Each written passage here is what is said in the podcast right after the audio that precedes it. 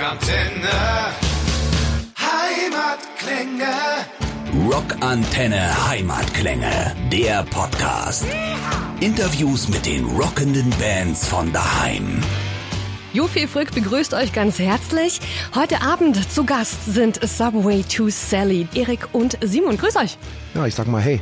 Hallo, schön hier zu sein. Morgen kommt also euer Album raus. Hey nennt sich das. Ähm, die Spannung steigt. Wie fühlt ihr euch? Grundsätzlich toll. Ist äh, immer ein Wahnsinn für eine Band, für jede Band, glaube ich. Wenn so ein Abschnitt wieder sein Ende und auch einen neuen Anfang nimmt mit der Veröffentlichung. Wir sind sehr stolz darauf, was wir wieder mal geschafft haben. War ja fünf Jahre Pause, äh, recht ungewöhnlich für uns, aber wenn man das mal im Durchschnitt sieht, äh, 27 Jahre Subway, äh, 13 reguläre Alben, dazu schöne Scheiben von Akustiktouren. Das ist schon ein guter Durchschnitt, also alle zwei Jahre kommen wir schon hin. Insofern alles in der Reihe und ja, ihr dürft gespannt sein. Fünf Jahre hast du gerade angesprochen, Erik. Da will ich gleich mal anhaken. Warum denn diese fünf Jahre? Du hast es jetzt gerade gesagt, im Durchschnitt passt's. Aber warum waren es trotzdem jetzt länger, hat es eine längere Zeit gedauert? Man kann nicht äh, auf Kommando eine Platte machen, das ist immer klar. Und äh, man bedenkt, dass die gerade schon angesprochene Rubrik der Akustiktour noch dazwischen lag. Wir haben eine Neon-Tour gemacht, hm. auch in München hier sehr erfolgreich gewesen. Äh, ist immer eine sehr aufwendig inszenierte Sache auch was die, die Präsentation, die Arrangements angeht, ist fast schon wieder eine neue Platte machen. Und wir machen daraus ja auch immer Platten. Produktion gehört dazu, die macht Simon übrigens äh, seit einiger Zeit bei uns. Und ja, und unser Mastermind Ingo, der arbeitet schon so, dass er erstmal, er arbeitet gern mit Bildern so. Er meint, er muss seinen, seinen mentalen Kühlschrank erstmal wieder füllen, damit man was Schönes zu essen kochen kann. Und Weil sonst landest du bei Fast Food.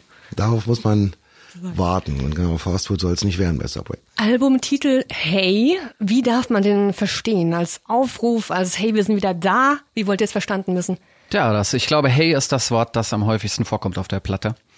Ähm, das ist ein musikalisches Stilmittel. Äh, wir haben uns sehr inspirieren lassen von, äh, von unserer Jugend, also äh, wir sind einen ganzen, äh, ganz großen Schritt zurückgegangen in den Glam Rock der 70er und 80er Jahre, haben da ganz, ganz viel Musik gehört und uns äh, sehr viel inspirieren lassen davon. Und äh, Hey fest. ist einfach, Hey ist, äh, ja, es ist so ein bisschen Aufbruchsstimmung. Es ist, äh, wir haben gute Vibes und wir haben richtig Bock und wir hatten nur wirklich Bock, wieder eine Partyplatte zu machen und das ist Hey auf jeden Fall geworden. Die Frage kommt sehr oft, ähm, gerade im Vergleich zu all diesen metaphorisch großen Titeln äh, der letzten Alben.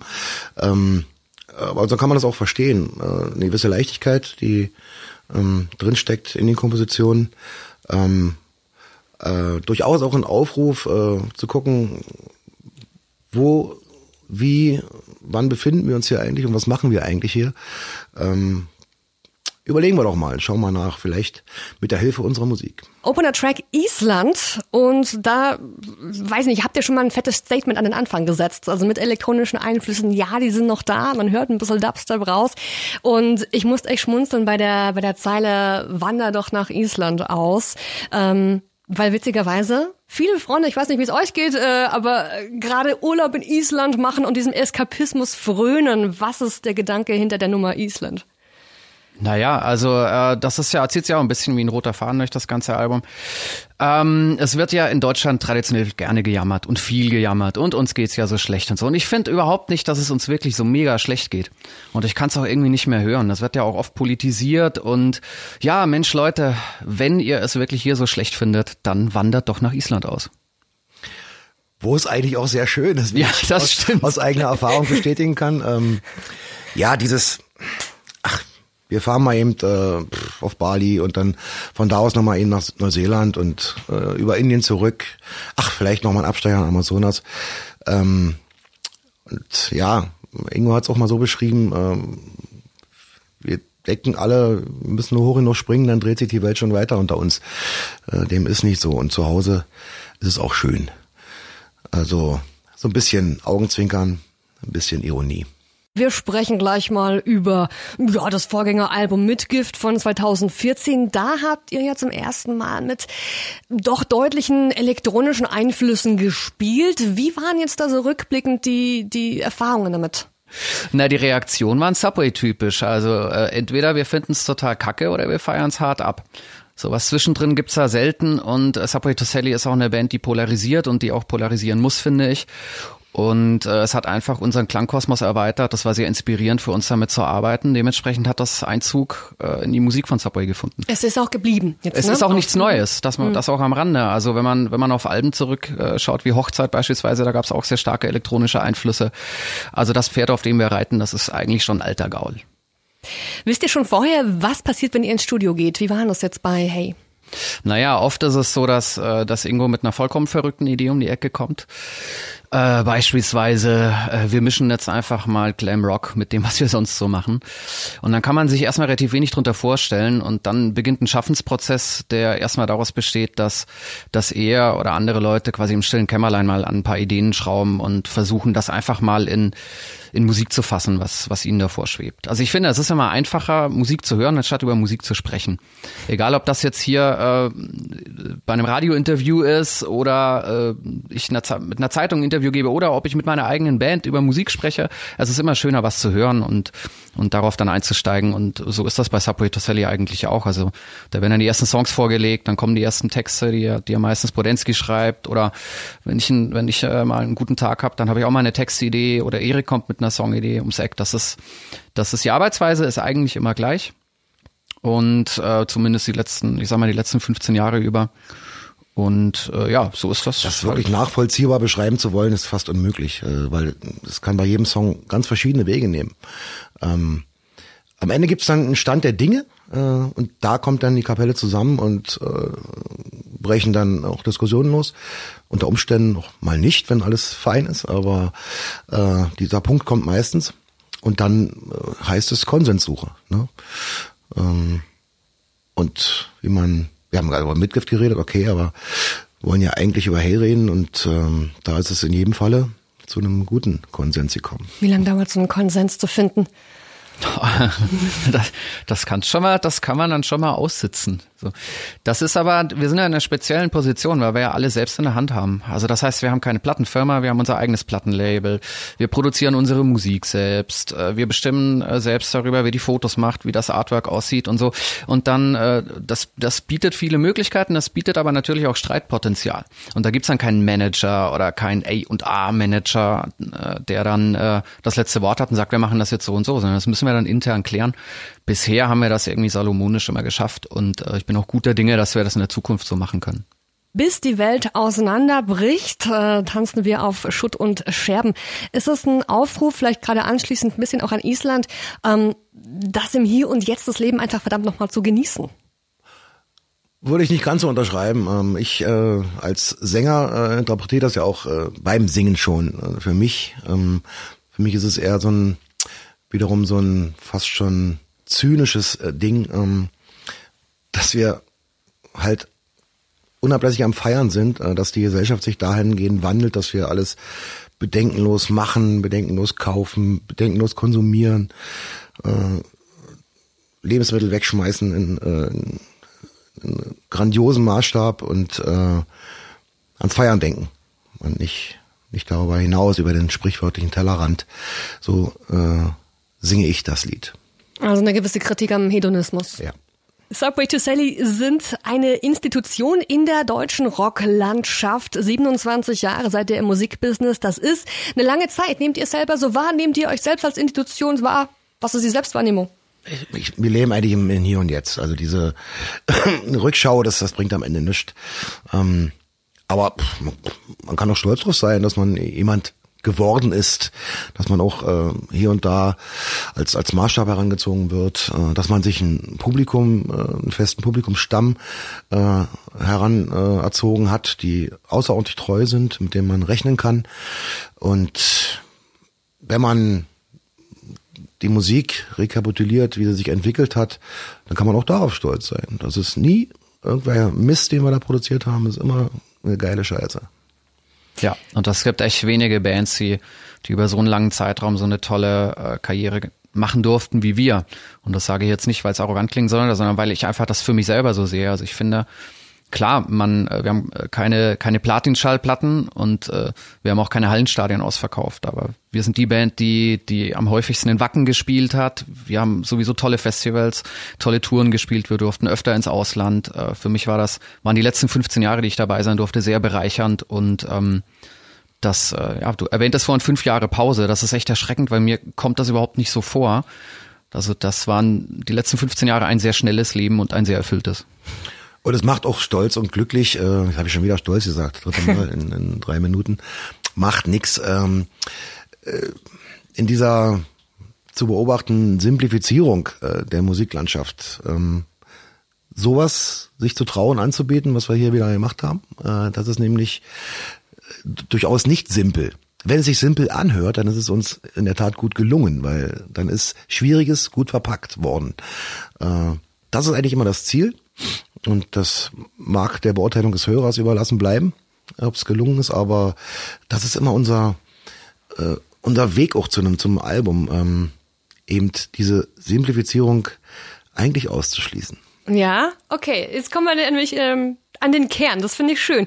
Simon hat gerade angesprochen, Subway to Sally ist eine Band, da, da hat es keine Auszeichnungen geregnet. Na, da gab's nicht die Eins, die Eins, die Eins nacheinander. Ja. Und trotzdem finde ich so faszinierend, du kennst diese Band, man kennt sie einfach. Ja, also das ist total das kurios, ist, wenn ich, wenn ich mit, äh, wenn mich Leute fragen, was machst du beruflich, und dann sage ich, ich bin Musiker, ich habe eine Band, und dann fragen die, wie heißt die Band? Und dann sage ich, die heißt Subway to Sally. Dann gibt's zwei, zwei Arten von Reaktionen. Entweder die Leute zucken mit den Schultern und sagen, mhm, schön. Oder sie kriegen ganz große Augen. Ja, da gibt's nichts zwischendrin. Also die Band ist bekannter, als man denkt. Und das ist wirklich erstaunlich, weil die Band nie in den großen Medien stattgefunden hat. Wir hatten unsere Five Minutes of Fame. Wir haben vor zehn Jahren mal bei Stefan Raab gewonnen.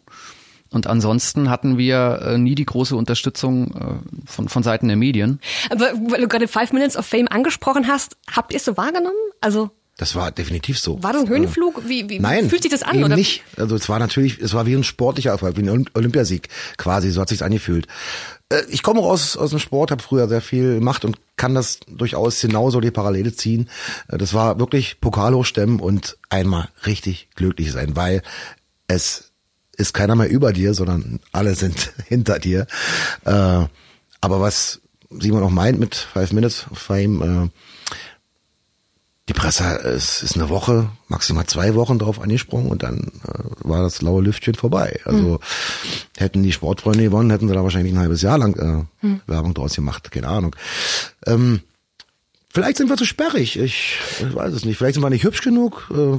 Ich weiß auch nicht, ob diese Formate konzipiert wurden, dass eine Indie-Band dort gewinnt muss ich auch ganz klar sagen. Also das war für alle überraschend und damit hätten wirklich die wenigsten gerechnet.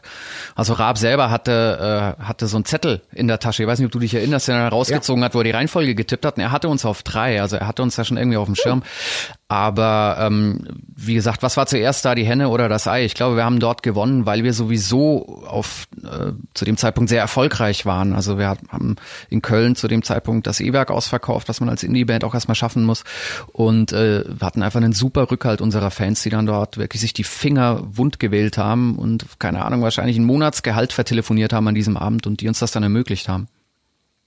Es ist halt Momentum und das nimmst du halt dann mit für eine Zeit, aber wie du sagst, Erik, ne, das, das, die Medien sind halt dann auch kurzlebig in der, in der, in der Hinsicht dann. Es hat uns jedenfalls nicht verändert, wenn ja. das der Hintergrund der Frage gut. war. Also. Das ist, das ist ja auch, also so soll es ja auch sein. Ja. Du hast das Musikbusiness auch gerade angeschrieben, äh, angesprochen. Lass mich da noch ganz kurz bleiben, weil mich tatsächlich interessiert. Ihr habt jetzt einige Zeit mitgenommen. Das muss man auch erstmal schaffen. Wie hat sich das Musikbusiness verändert? Von den Anfängen, Anfang der 90er bis jetzt wir, haben wir 2019, das ist schon einiges. Ich bin kein Business-Typ. Also ich nehme vieles auch so hin, wie es ist, weil ich klar engagieren äh, muss ich mich auch in meiner Rolle äh, als, als Sänger in jeder Hinsicht, aber ähm, ich nehme echt viele Sachen so hin, äh, weil ich glaube, dass sie nicht veränderbar sind, weil die die Ausrichtung, äh, Zielsetzung, äh, Konzentration von großen Firmen äh, auf, auf bestimmte Themen und auf bestimmte Musikstile. Ich sprach schon die Simplifizierung an. Äh, äh, glaube ich, es ist Zeitgeist, der einfach, wo man nicht dran kratzen kann. Mhm. Aber kannst du vielleicht mehr dazu sagen, Simon? Oh, was gibt's da viel zu, zu sagen? Ich meine, im Endeffekt ist es so, dass jeder darüber Bescheid weiß, der sich ein bisschen interessiert. Also die Musikindustrie hat sich in den letzten zehn Jahren aufgrund des technischen Fortschrittes einfach komplett verändert. Äh, das Internet hat eine ganz andere Vertriebsstruktur für Musik geschaffen.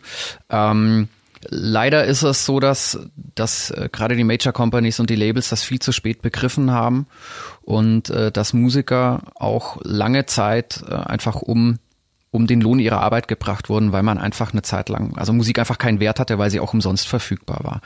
Ich denke, dass sich das wieder ändern kann, wenn, äh, wenn jetzt äh, Streaming-Abos weiterhin auf dem Vormarsch sind. Das ist natürlich eine neue Auswertungsform für Musik. Äh, trotz allem bringt sie ähm, nicht den Gewinn wie noch vor zehn Jahren. Das ist einfach so, wenn du, wenn du so eine Indie-Band wie uns unterstützen möchtest, ist das Beste, wenn du dir die CD kaufst. Ja, egal was du danach mit, damit machst, ob du sie einfach irgendwo in, in den Schrank stellst oder ob du sie, äh, ob du sie weiter verschenkst. Das ist immer noch das Beste, uns zu unterstützen. Äh, ja, also das, äh, also ich möchte jetzt nicht jammern. Es hat auch viele Vorteile. Ich, ich arbeite als Musikproduzent auch außerhalb der Band viel mit jungen Bands zusammen, für die das natürlich viele Vorteile bringt, dass sie, dass sie heute im Internet ganz unabhängig ihre Musik veröffentlichen und auch einem breiten Publikum zugänglich machen können. Es ist nicht alles schlecht, ganz im Gegenteil. Ähm, man muss nur kreativ damit zu arbeiten lernen und dann geht das auch irgendwie weiter und geht auch voran. Ambivalenz hast du gerade angesprochen jedes hat, also es hat sein ja, Gutes und sein Schlechtes. Also, also deswegen frage ich immer ganz man gerne. Muss, man muss ganz klar sagen, die Leute da draußen denken, denken, das Subway to Sally, das sind alles Multimillionäre, weil sie früher ganz viele Platten verkauft haben. Also dem ist nicht so. Ja. Es ist tatsächlich so, wenn wir eine Platte machen und äh, wir sind unser eigenes Label, dass wir mit sehr, sehr viel Geld ins eigene Risiko gehen und deswegen auch umso dankbarer sind, wenn wir damit auch wieder Geld generieren und Geld verdienen können, um einfach die Kosten dessen zu decken. Ähm, ja, lange Rede, kurzer Sinn. Ähm, wenn ihr eine Band unterstützen wollt, ist das Beste immer noch die CD zu kaufen. Und natürlich aber auch, das will ich noch ganz kurz persönlich hinzufügen, auch live vorbeizuschauen, Karten zu Absolut, kaufen. Absolut, gutes Stichwort. Und Messias, ähm, Gedanken dazu von euch. Ja, ihr werdet jetzt inzwischen das Video sicherlich äh, gesehen haben dazu.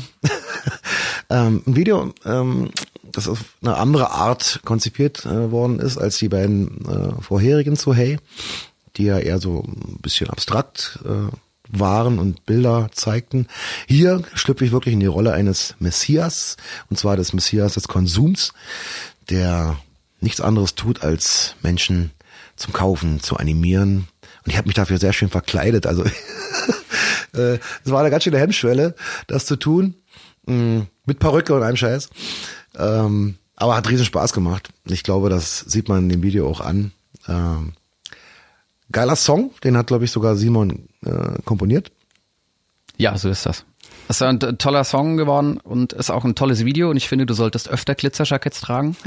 ähm, Zu sehen auf rockantenne.de. Ich finde, ich finde das, äh, ja, schaut's euch alle an, das ist wirklich ein tolles Video geworden und ähm, ich finde, das ist auch die Message des Songs wirklich gut transportiert. Also die, die Hookline ist ja, ich bin, ich bin dein Messias und ähm, es geht im Endeffekt um Leute, die beispielsweise äh, und wir kennen alle so eine Leute, die äh, zum Bio-Supermarkt fahren und dann ihr Biogemüse, das in der Nachbarschaft vom Biobauern angebaut wurde, in ihren SUV laden, der dann 10 Liter Kraftstoff pro 100 Kilometer schluckt. Ja, also wir wir reden einfach mehr, als wir tun und wir wir stellen uns auch besser dar, als wir eigentlich äh, in der Lage sind, irgendwas zu bewegen und irgendwas zu leisten und wir sind einfach gemütlich und darum geht's in diesem Song. Also nicht reden, sondern machen. Das wird ganz vielen Leuten mal gut tun.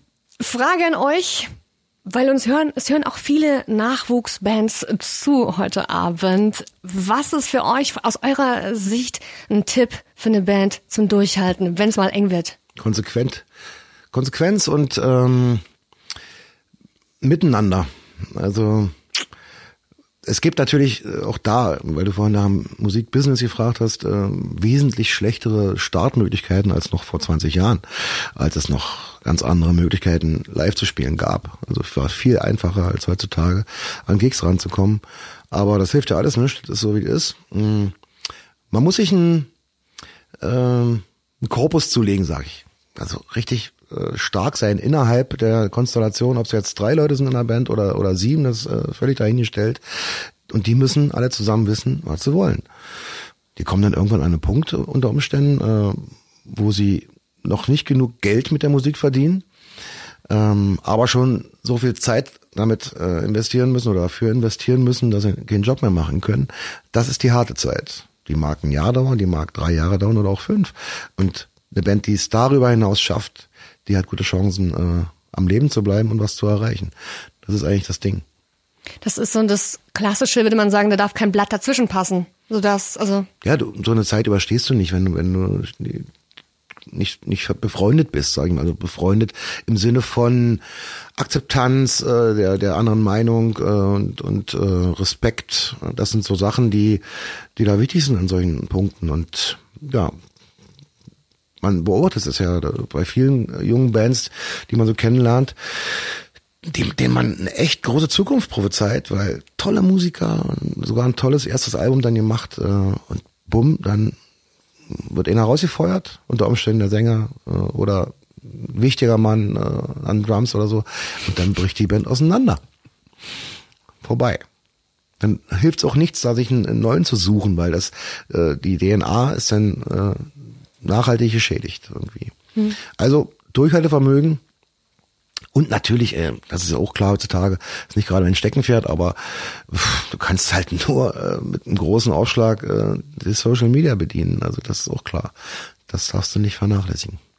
Da will ich aber gerade einhaken, weil du sagst, früher war es also einfacher an Gig ranzukommen als heute. Und da finde ich, das ist, das ist ein interessantes äh, äh Spannungsfeld, weil ich mit mehreren jungen Bands auch immer wieder rede und von denen kommt, naja, mit Social Media kannst du super auf dich aufmerksam machen und kommst vielleicht sogar erst recht, kreierst selber dein Momentum, wo du ein bisschen Aufmerksamkeit bekommst.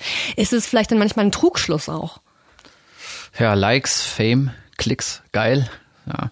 Das ist, ähm, das ist nicht unbedingt der Gradmesser für Erfolg, vor allem nicht für langfristigen Erfolg. Ich glaube, extrem wichtig, Erik hat das schon angesprochen, äh, aber ich möchte nochmal betonen, es ist einfach wichtig, Rückschläge zu verarbeiten. Das Leben als Künstler ist, du hast ständig Rückschläge. Es ist auch egal, ob du eine kleine Popelband bist oder ob du die erfolgreichste Band auf dem Planeten bist. Rückschläge hast du immer und, im Normalfall als Künstler auch mehr Rückschläge als Erfolgserlebnisse. Und damit umgehen zu können, das sollte man, sollte man lernen oder man sollte von Haus aus gut damit umgehen können und eine gute Einstellung dazu haben. Und ich weiß nicht, ob Social Media das Allerheilmittel ist für alles. Also in der heutigen Zeit wird so viel drauf gesetzt. Das ist halt alles sehr kurzlebig. Ja.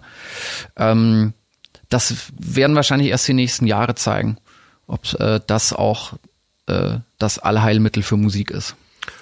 Ich glaube nicht dran. Also klar bedienen wir es auch äh, nach, nach Kräften und im Rahmen unserer Möglichkeiten, aber ich bedauere es sehr, wenn ich sowas äh, Spezifisches mitbekomme.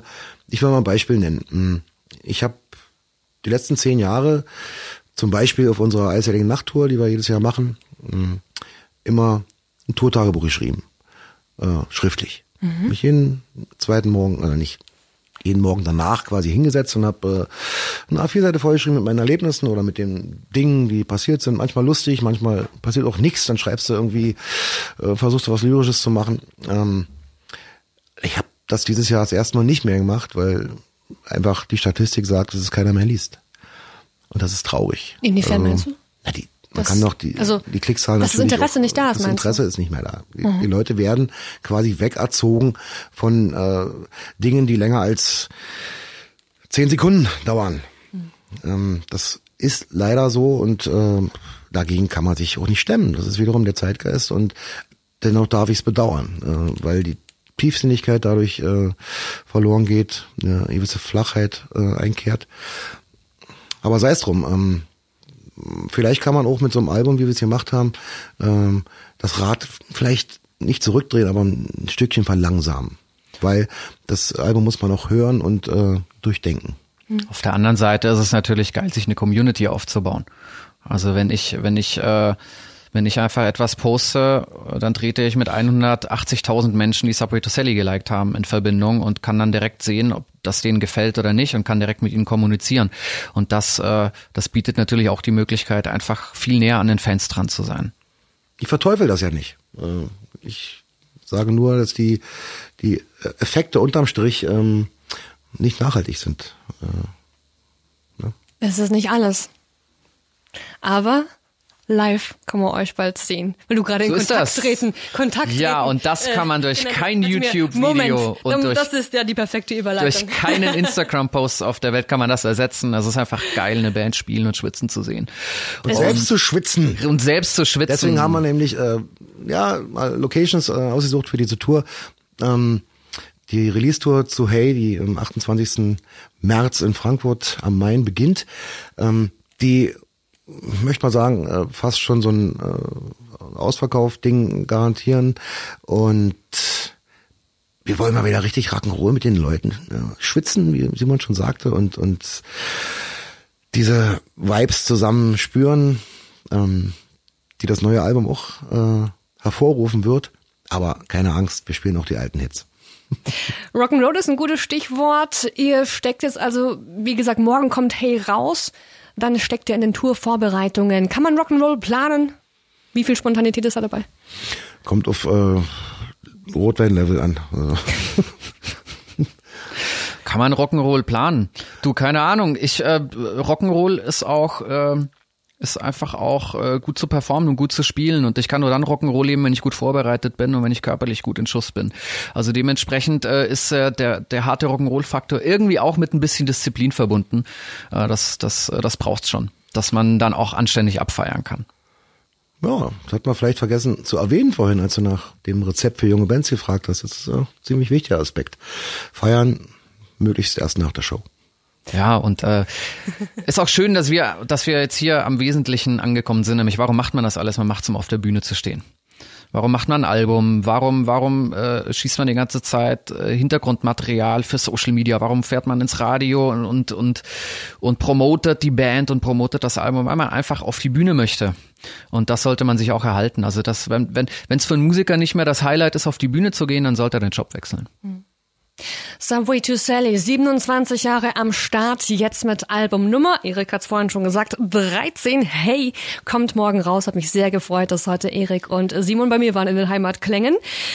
Wir danken um, dir, Kompliment. Schön war's. Merci und äh, wie gesagt, Tour geht los am 28. März in Frankfurt. Die Tourdaten könnt ihr nachlesen auf rockantenne.de und damit gute Nacht. Von uns auch. Rockantenne. Heimatklänge. Wir hoffen, ihr wart gut unterhalten mit dieser Podcast-Folge. Wenn ihr noch mehr hören möchtet, ja, dann lasst euch gesagt sein, da wo diese Folge herkommt, da gibt's noch viel mehr. Und wenn ihr jede neue Folge gleich ofenfrisch in die Podcast-App eures Vertrauens geliefert haben wollt, dann abonniert einfach diesen Podcast Rock Antenne Heimatklänge. Hier rocken die Bands von daheim und erzählt uns auch gerne eure Meinung. Schreibt uns eine Bewertung, wir sind gespannt und wir hören uns bis zum nächsten Mal.